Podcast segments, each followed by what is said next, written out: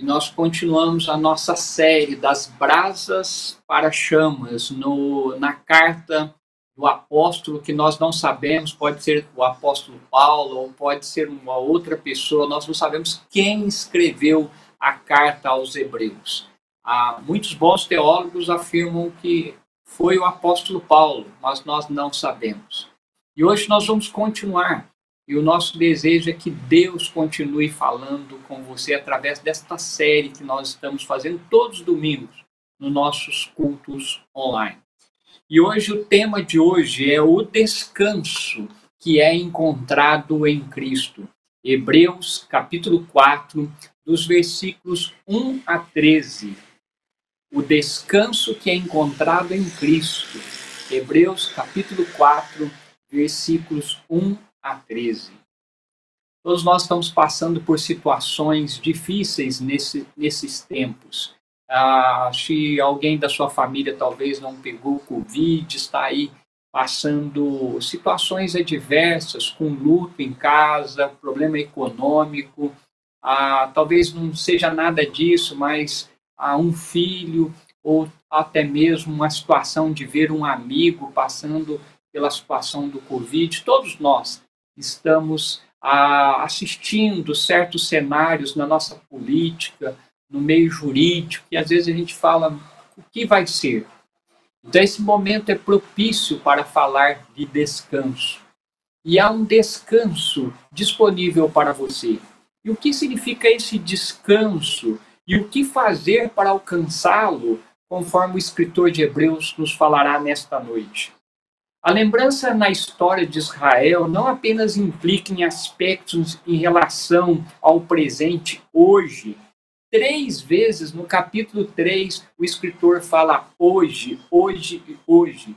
E no capítulo 4, agora, ele fala duas vezes, principalmente nesse texto que vamos ver agora à noite, mas também em relação ao futuro. Assim como havia uma expectativa para os hebreus que foram libertos por Moisés do reino de Faraó, a expectativa para os salvos que foram libertos em Cristo do reino das trevas e do pecado. Em ambos os casos, essa expectativa está relacionada a uma promessa de descanso. O descanso é o foco desta passagem. Toda passagem consome a, a ideia do descanso, consome o capítulo 4. E dez vezes nós vamos encontrar nesses versículos a palavra descanso. Dez vezes, em dez versículos, o autor quer então focar de um tipo ou de outro esse descanso. E tudo é desencadeado pelo salmo, pelo centro destas passagens, desde o capítulo 3 até o capítulo 4 agora, que é o Salmo 95, onde está no centro desta sessão que nós veremos hoje. Então você precisa lembrar que na pregação anterior nós falamos que o Espírito Santo nos diz hoje, se ouvirdes a sua voz, não endureçais os vossos corações como na rebelião. Hoje, hoje, hoje, diz o escritor, portanto, não é para você tratar com simpatia o pecado, é dia de prestar atenção séria à palavra de Deus. Não há nada mais triste e letal do que um coração frio, um coração distante, desapegado da palavra de Deus, da verdade de Deus e do Deus vivo. É um coração insensível para as coisas espirituais. E é isto porque que o escritor quer lembrar que a geração lá de Êxodo fez exatamente isto. E Deus jurou na sua ira: eles não entrarão no meu descanso. Hoje, quando nós olhamos para o capítulo 4, os versículos 1 a 13, esta é uma continuação que nos leva à promessa de descanso, que é encontrado somente em Cristo. Nesses 13 versículos, nós vamos ver duas afirmações que o escritor de Hebreus fará para o povo naqueles dias e para nós hoje, e uma advertência. A primeira afirmação, o descanso em Cristo está disponível. Nos versículos 1 e 2 está escrito: Temamos, portanto, que, sendo-nos deixada a promessa de entrar no descanso de Deus, suceda parecer que alguém de vós tenha falhado. Porque também a nós foram anunciadas as boas novas, como se deu com eles, mas a palavra que ouviram não lhes aproveitou, visto não ter sido acompanhada pela fé naqueles que a ouviram. Primeiro, então, o autor de Hebreus, ele lembra do pecado e do castigo que caíram sobre aqueles que ignoraram a mensagem de Deus. Devemos ter cuidado para que o que aconteceu com eles lá no passado não aconteça conosco hoje, de sermos privados da bênção do descanso. Quando ele diz temamos, esse temor não é algo que nos afasta da certeza da fé, mas é algo que nos inspira preocupação para não cairmos na frouxidão e negligência. O autor de Hebreus não está falando de perda de salvação. O autor de Hebreus está escrevendo para crentes, para homens e mulheres fiéis do Deus vivo. Mas o perigo é esse a ideia de cair nesta frouxidão espiritual. Esse temor não é tremer ou cair no desespero, como se não soubéssemos o resultado final de caminhar com Cristo, que é o descanso eterno, mas sim de desertarmos da graça de Deus. Porque também a nós foram proclamadas as boas novas, diz o escritor nestes primeiros versículos aí. O autor nos lembra da doutrina do qual ele nos convida a perseverar. Ele diz: hoje é a mesma que outrora libertou os crentes do passado. Nosso Deus é um Deus que faz promessas. Ele está comprometido, ele ama a sua criação, ele protege o seu povo, ele faz promessa ao seu povo, ele quer abençoar o seu povo, e isso é pura graça de Deus. Eu e você, todos nós estamos agraciados com essa bondade, com a misericórdia de Deus. Nós chamamos isso da perseverança dos santos, uma vez salvos, salvos para sempre. Mas qual é o problema aqui? Porque o escritor de Hebreus está falando insistentemente com seus leitores a prestar atenção quando ouve a palavra de Deus. É isso mesmo, ele fala mais uma vez aí de ouvir, para que saibamos que ouvir a palavra de Deus, ela é inútil quando ela nos é dirigida se nós não vivemos, a menos que ela seja acompanhada pela fé. Então, ouvir só a palavra de Deus, mas não praticá-la, não acompanhá-la pela fé, pode ser aí o motivo que muitos caiam na fé no sentido não de perder a salvação, mas de não ter a esperança de que há um Deus que é soberano, que controla todas as coisas e que ele está no controle. Então, quando nós olhamos que a palavra de Deus ela só exerce seu poder em nós quando a fé entra em ação. O ouvir deve sempre preceder a fé, e para que também saibamos que é sempre Deus quem fala, não os homens. E hoje, hoje, essa é a promessa de Deus, e hoje como você está são as promessas desse descanso que Deus oferece. Pela fé, você pode crer neste Deus que ama você, que cuida você e que está com você. Mas então a nossa primeira afirmação, nós podemos pensar que esse descanso está disponível.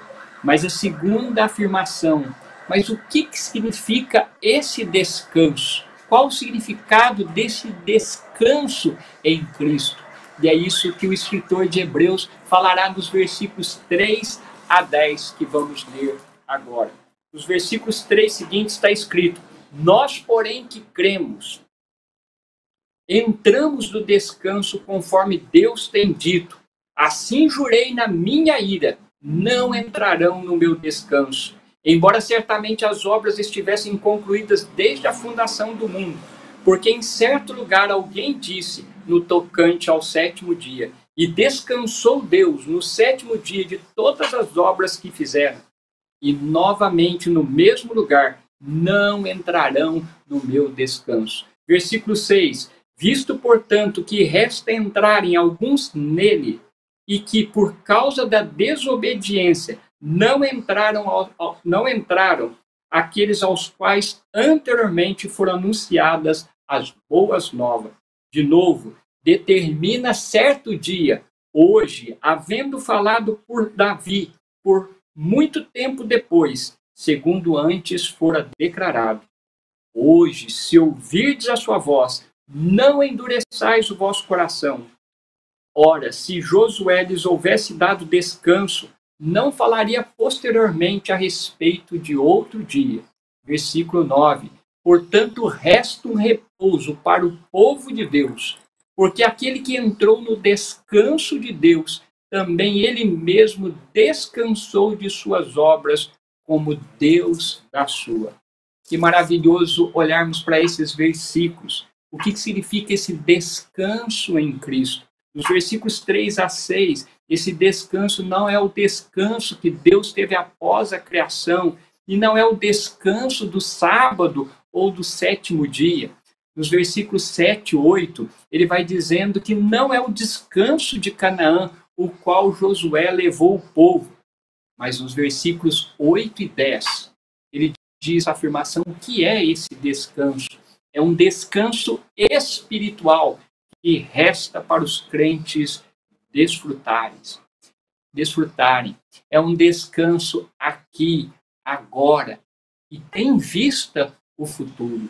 Quando alguém reconhece que é um pecador, miserável, perdido, que não tem saída para a sua vida espiritual, e ele acredita que Jesus é suficiente forte, poderoso para libertá-lo das suas trevas espirituais. Essa pessoa então ela entra nesse descanso e começa aqui e caminha por toda a eternidade. É aquela pessoa que passou a vida inteira fazendo obras para chegar até Deus e ele descobre que não precisa mais fazer obras, porque Jesus Cristo já fez tudo por ele, vindo a este mundo, morrendo na cruz pelos seus pecados e ressuscitou ao terceiro. Eu lembro perfeitamente o dia que eu converti. Eu passei a vida inteira fazendo obras para chegar até Deus. Quantas pessoas ainda fazem? D.L. Moody, o grande evangelista, diz que quando ele creu em Jesus, ele saiu pelas ruas como um passarinho voando de tanta alegria, leve.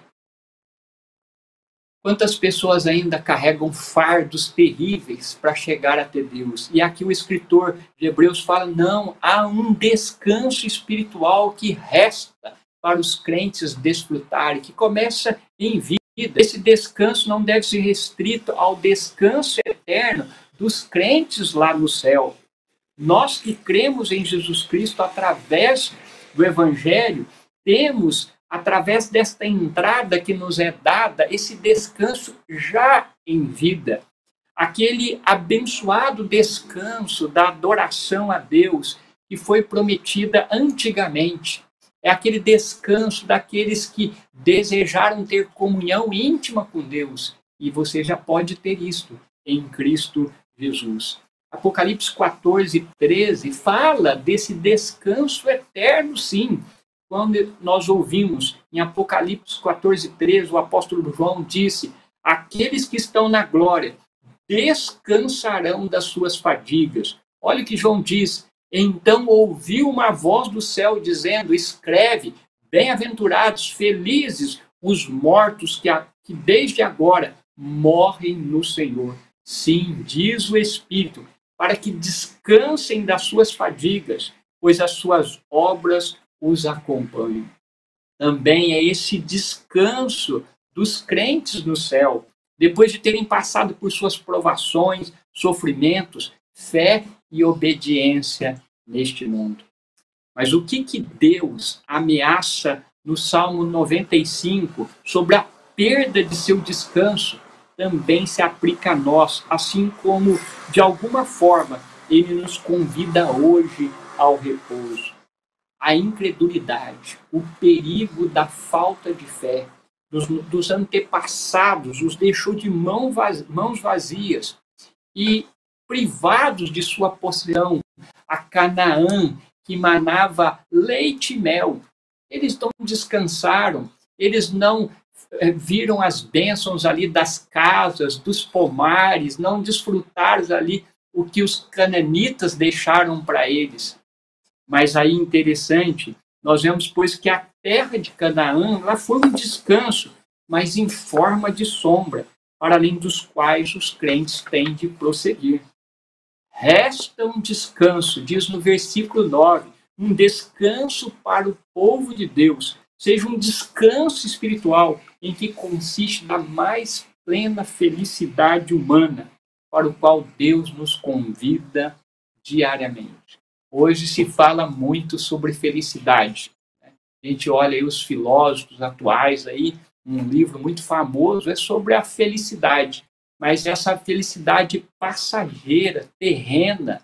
Mas o escritor de Hebreus diz que você pode ter essa felicidade, essa alegria, já esse descanso agora, confiando que Deus fará o melhor por você e para nós. E é isso que nos leva a esse descanso. Descansar de nossas obras significa morrer para si mesmo e, por isso, abster-se sempre de suas próprias obras para dar lugar à ação de Deus. Então, esse descanso espiritual que pode começar com você hoje, se você não está descansando em Deus, é uma vida de completa submissão a Deus é você deixar Deus trabalhar na sua vida, é deixar Deus trabalhar nas suas fraquezas, nas suas misérias. Se você está nos ouvindo hoje aqui, assistindo essa mensagem, e você sempre está frustrado porque você não se agrada a Deus, nesta noite Deus está dizendo: você pode descansar, porque se você já creu em Cristo como seu Salvador e Senhor da sua vida, Ele já se agrada de você. Não é maravilhoso você ter esse descanso? Então, esse descanso fala da mortificação, né? de você morrer para si mesmo, mas você confiar no nosso Deus. É dito do grande missionário George, George Miller que somente em resposta de oração ele cuidou de mais de 10 mil órfãos, construiu cinco espaços para obrigá-los é, estabeleceu escolas diárias, escolas dominicais em todo o mundo. 150 mil crianças foram ensinadas através do ministério desse missionário George Miller. 2 milhões de Bíblias entregues. Aí eu sou Gilberto, que é dos Gideões, né? Começou aí com George Miller. 2 milhões de Bíblias. Publicou mais de 3 milhões de livros e panfletos ele recebeu e usou para Deus cerca de 7 milhões de dólares. Veja o trabalho deste homem que era pobre, mas ele foi grandemente abençoado por Deus. E certo dia, então, perguntaram para ele qual era o seu segredo. Sabe qual foi a resposta? Ele respondeu: se abaixando ao chão abaixando-se cada vez mais até tocar no chão, e disse: Foi no dia que eu morri. Morri totalmente. Morri para George Miller, suas opiniões, preferências, gostos e vontade. Morri para o mundo, sua aprovação ou censura. Morri para aprovação ou culpa de qualquer um de meus irmãos e amigos. E desde então eu tenho estudado somente para apresentar-me aprovado por Deus. Você já morreu hoje? Você já morreu no seu desejo de agradar homens, pessoas? Você já morreu para o seu desejo de fazer as coisas para chegar até Deus? Você não faz nada para chegar a Deus. Deus já fez tudo. Ele já enviou o seu único filho para morrer na cruz para o perdão dos seus pecados. Se você não crê nisso, a Bíblia diz que você é orgulhoso, porque você ainda não entrou nesse descanso, o descanso de que você é amado em Cristo Jesus. Receba isso pela fé. O escritor de Hebreus, então, ele faz duas afirmações. Nos versículos 1 a 2, ele faz uma afirmação de que há um descanso em Cristo. Nos versículos 3 a 10, a segunda afirmação que esse descanso é um descanso espiritual, é um descanso onde você agora adora Deus livremente, abriu para você as portas do trono da graça para você falar com ele. É essa comunhão íntima com Jesus, é essa felicidade humana que quem crê em Cristo não consegue explicar. É uma esperança que começa aqui em vida e permanece para toda a eternidade. E finalmente, o nosso autor, ele faz uma advertência. Nos versículos 11 e 13, ele faz uma advertência. O que fazer para entrar no descanso que Cristo oferece? O que devo fazer para entrar nesse descanso? Você que está ouvindo agora, assistindo agora, talvez você pode estar questionando: eu já estou nesse descanso? Eu tenho aproveitado desse descanso? Então o escritor de Hebreus diz o que você deve fazer. Os versículos 11 e 13 está escrito: Esforcemo-nos, pois, por entrar naquele descanso, a fim de que ninguém caia segundo o mesmo exemplo de desobediência. Porque a palavra de Deus é viva e eficaz e mais cortante do que, do que qualquer espada de dois gumes, e penetra até o ponto de dividir alma e espírito, juntas e medulas, e apta para discernir os pensamentos e propósitos do coração. Versículo 13: E não há criatura que não seja manifesta na sua presença. Pelo contrário, todas as coisas estão descobertas e patentes aos olhos daquele a quem temos que prestar contas. É necessário, então, quando nós olhamos para esses versículos, tomar todos os passos para assegurar-se de que, como Israel, ele na sua desobediência, na sua incredulidade, isso também não nos impeça de entrar nesse descanso hoje. Mais uma vez, lembrando, nós não estamos falando de, da, da questão só da, da vida eterna, mas esse descanso espiritual de crer que há um Deus que está no controle de toda a situação, inclusive da sua vida. No versículo 11, então, ele diz: esforcemos-nos para prosseguir firme em fé e obediência ao Evangelho. O autor nos exorta, a advertência é prosseguirmos firme, firmes em nosso caminho, coisa que nós só conseguiremos quando nós habituarmos a uma vida de renúncia. Nós temos aqui no livro de Hebreus, quando nós chegarmos em Hebreus 11, você vai conhecer vários heróis da fé. Um deles é Abraão. Em Hebreus 11, 8, diz deste homem que foi convocado por Deus para sair da sua terra, sair do meio da sua parentela e ir para um lugar que ele não sabia para onde ia. E aí, sabe por que, que ele foi? Ele foi porque ele sabia com quem ele ia. Imagine, Charles Swindoll diz que imagine a, a, esposa dele, de Abraão, Sara, chegando em casa e arrumando a mala para sair com Abraão. E aí então é, as amigas perguntam: é, para onde você vai? Não sei. Que Deus que é este?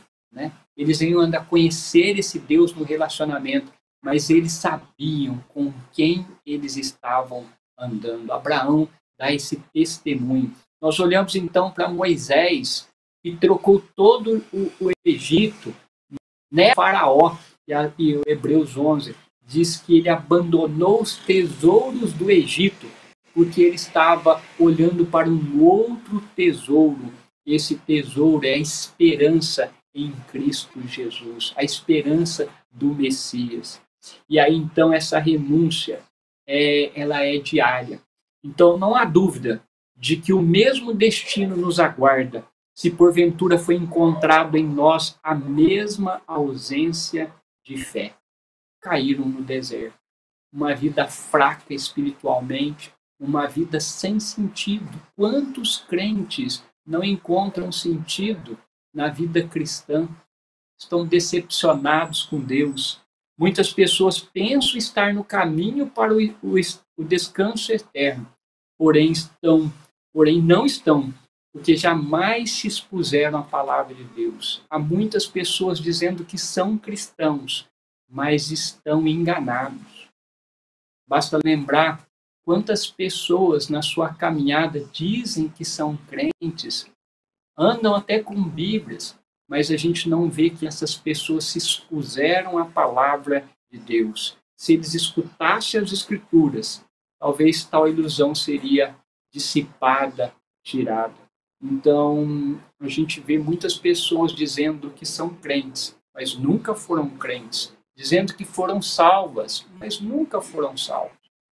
E para tristeza minha, para espanto meu, às vezes eu vejo alguns pastores, principalmente alguns televisivos, fazendo campanhas absurdas para trazer pessoas para a igreja.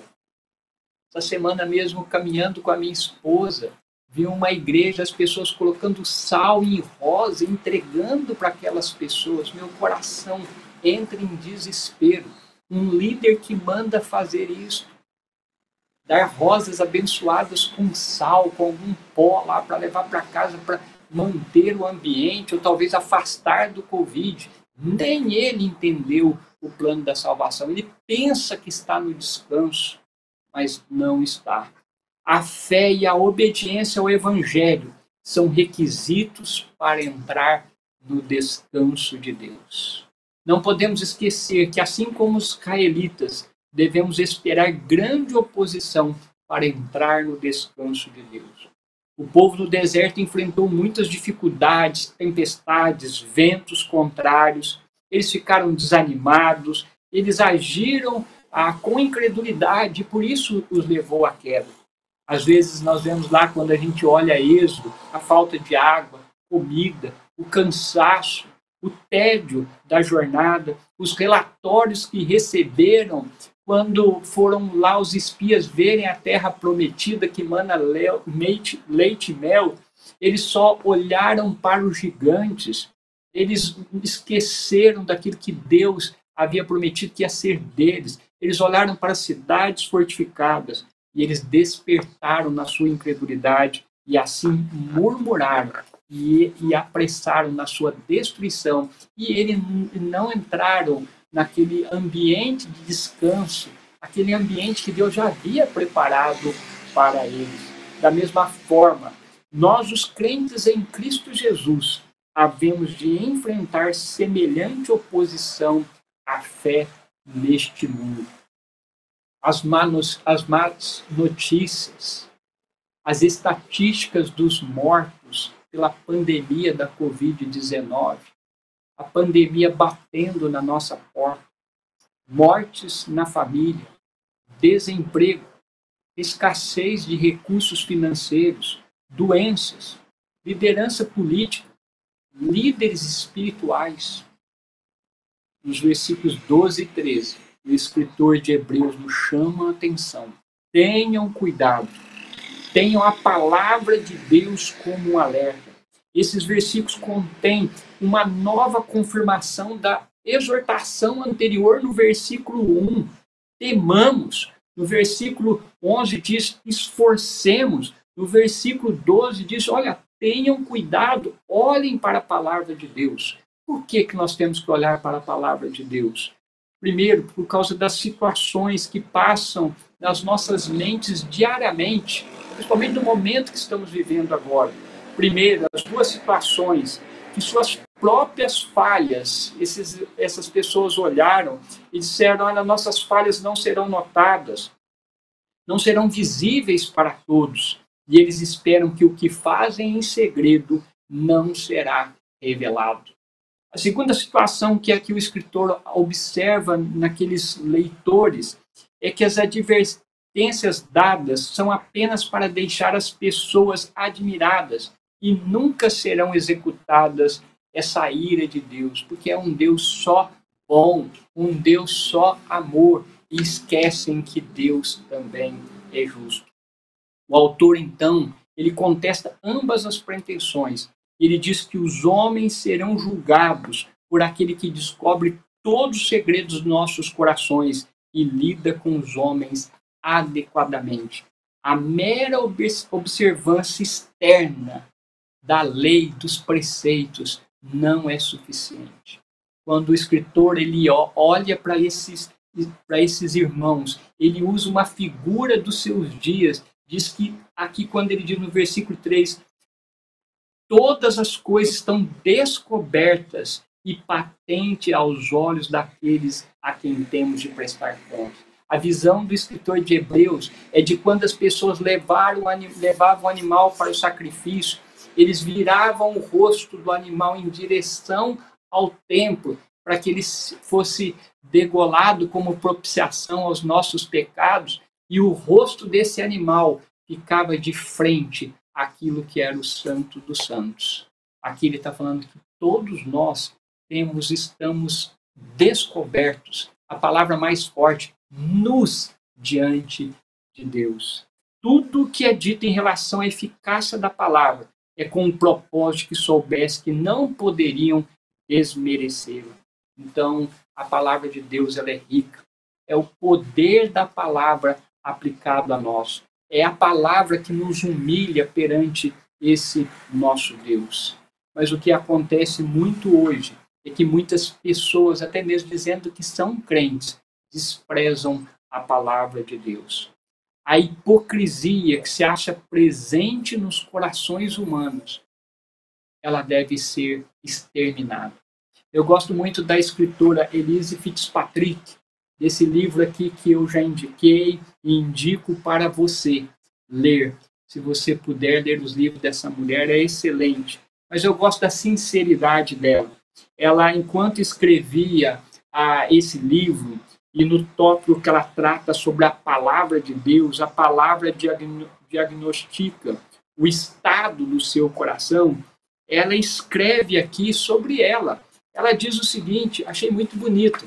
Ela escreve o seguinte: quando a gente precisa passar por esse diagnóstico da palavra de Deus, porque é a palavra de Deus que revela quem nós somos e como estamos. Ouça, ao lermos a palavra, meditarmos nela e ouvirmos pregada, seremos capazes de ter um vislumbre de nosso eu interior.